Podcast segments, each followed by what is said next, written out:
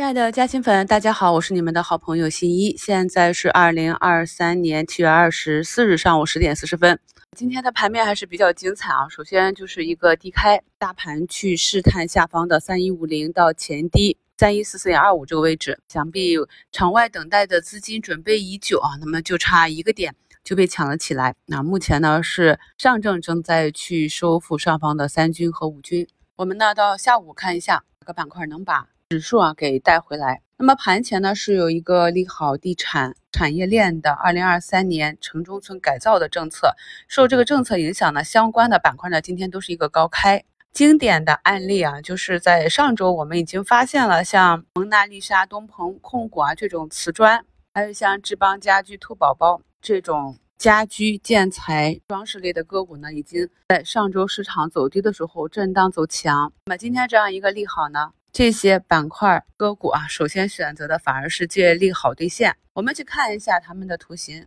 今天呢，整体回踩比较深的，像仍然是底部震荡图形的志邦家居、兔宝宝啊，那么打到了上方的压力位之后呢，今天盘中呢是下跌了五六个点啊，直接就是一笔到位的震荡，这是一个典型的短期见利好出货。而整个走势相对比较强的东鹏控股啊，我们可以看到在盘中在红盘附近啊去震荡，整体呢是要强于。板块内的其他个股的，从以上案例呢，我们就能够体会到与普通散户理解不同的。普通散户呢是看到利好冲进去啊，那你今天早盘的一个追高，直接就被闷杀了。而我们有经验的投资者呢，是去复盘观察底部的这些慢慢走强的品种，有计划、有纪律的布局。当股价遇到了压力位或者遇利好啊，有主力出货的现象的时候，可以很好的利用这样的波动去做一个短期的利差。或者你至少说能看得懂市场上这种奇怪的波动啊。节目简介中的图一页是今天的早评，跟大家讲了，目前呢市场就是一个震荡筑底的阶段。那震荡市呢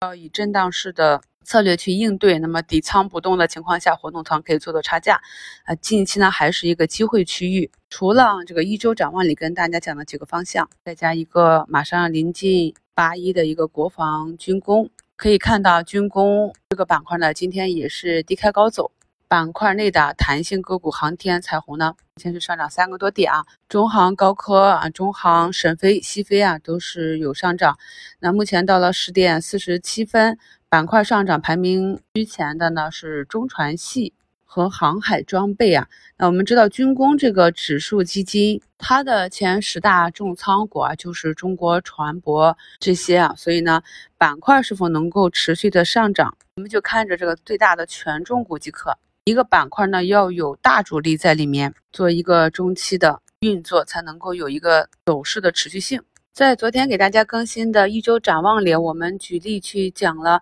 发现了这些底部异动的个股应该如何根据我们技术课去找它的阶段性的买卖点。从已经走出来的赛力斯，到仍在运行中的汇顶科技，还有刚刚。底部第一根大阳线的疫苗，那我们可以看到这个疫苗呢，今天也是一个低开高走，目前呢是创出了短期的新高，也是一个强势的震荡。这样震荡整理的好处呢，就是啊，明天股价如果能够持续走强的话，那么它的均线呢就上来了。今天呢暂时看到没有回踩均线，那么明天呢均线被动被拉上来之后，就可以看到今天的股价呢反而是踩均线了。我们知道啊，这个在行情运行的过程中，股价呢，如果是脚踏实地啊，下方有的支撑，那么走势会更加的健康。具体呢，如何看股价从底部出现异动之后，去判断它的走势强弱，以及去寻找买卖点，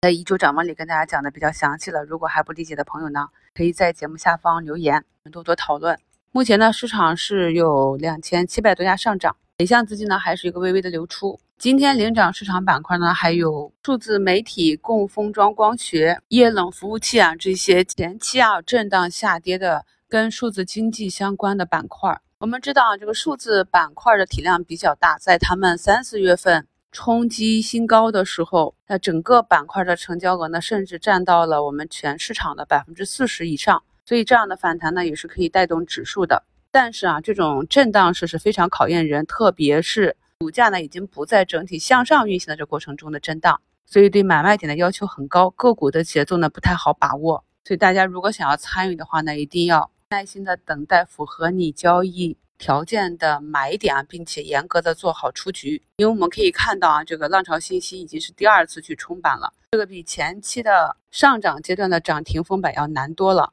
板块内的很多个股啊，像寒武纪啊、新源股份这些，也多是一个冲高回落、反复的震荡。所以呢，一定要清晰的知道你所要参与和正在参与的个股，它现在是处于一个什么样的情况。创新药这里啊，依旧是小阴小阳线的震荡向上，是一个底部修复的情况，整个板块的情况也是越来越好。朋友们持续的跟踪观察即可。在七月十七日的一周展望里呢，我们就讲了一个案例啊，那么它也是从七块四毛五，上周呢两天涨到八块五毛一，今天呢是一个低开下杀到五六个点啊，目前是在慢慢的修复。那我们来讲一下，在看到公告的时候，怎么去理解它对股价短期的走势是一个利好还是个利空？今天这个下跌呢，主要是由于它的转债预计满足赎回条件的这个公告，由于可转债时的总股本增加，因此呢，导致公司控股股东及一致行动人持股比例被动稀释。那么在场内的持股者，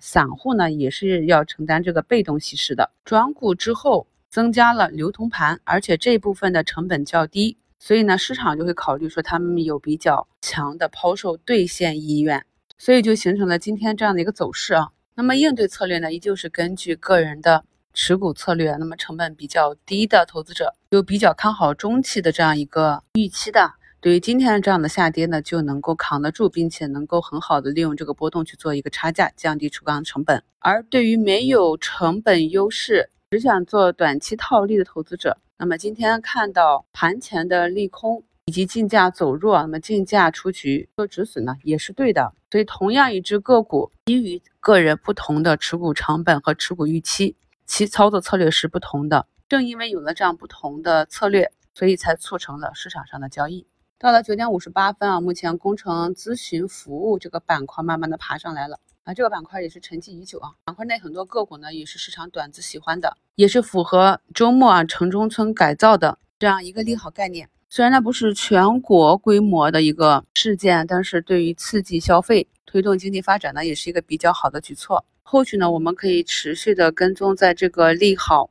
政策的推动下，是否有板块能够持续的从底部慢慢走出来。祝大家下午交易顺利，我们收评再聊。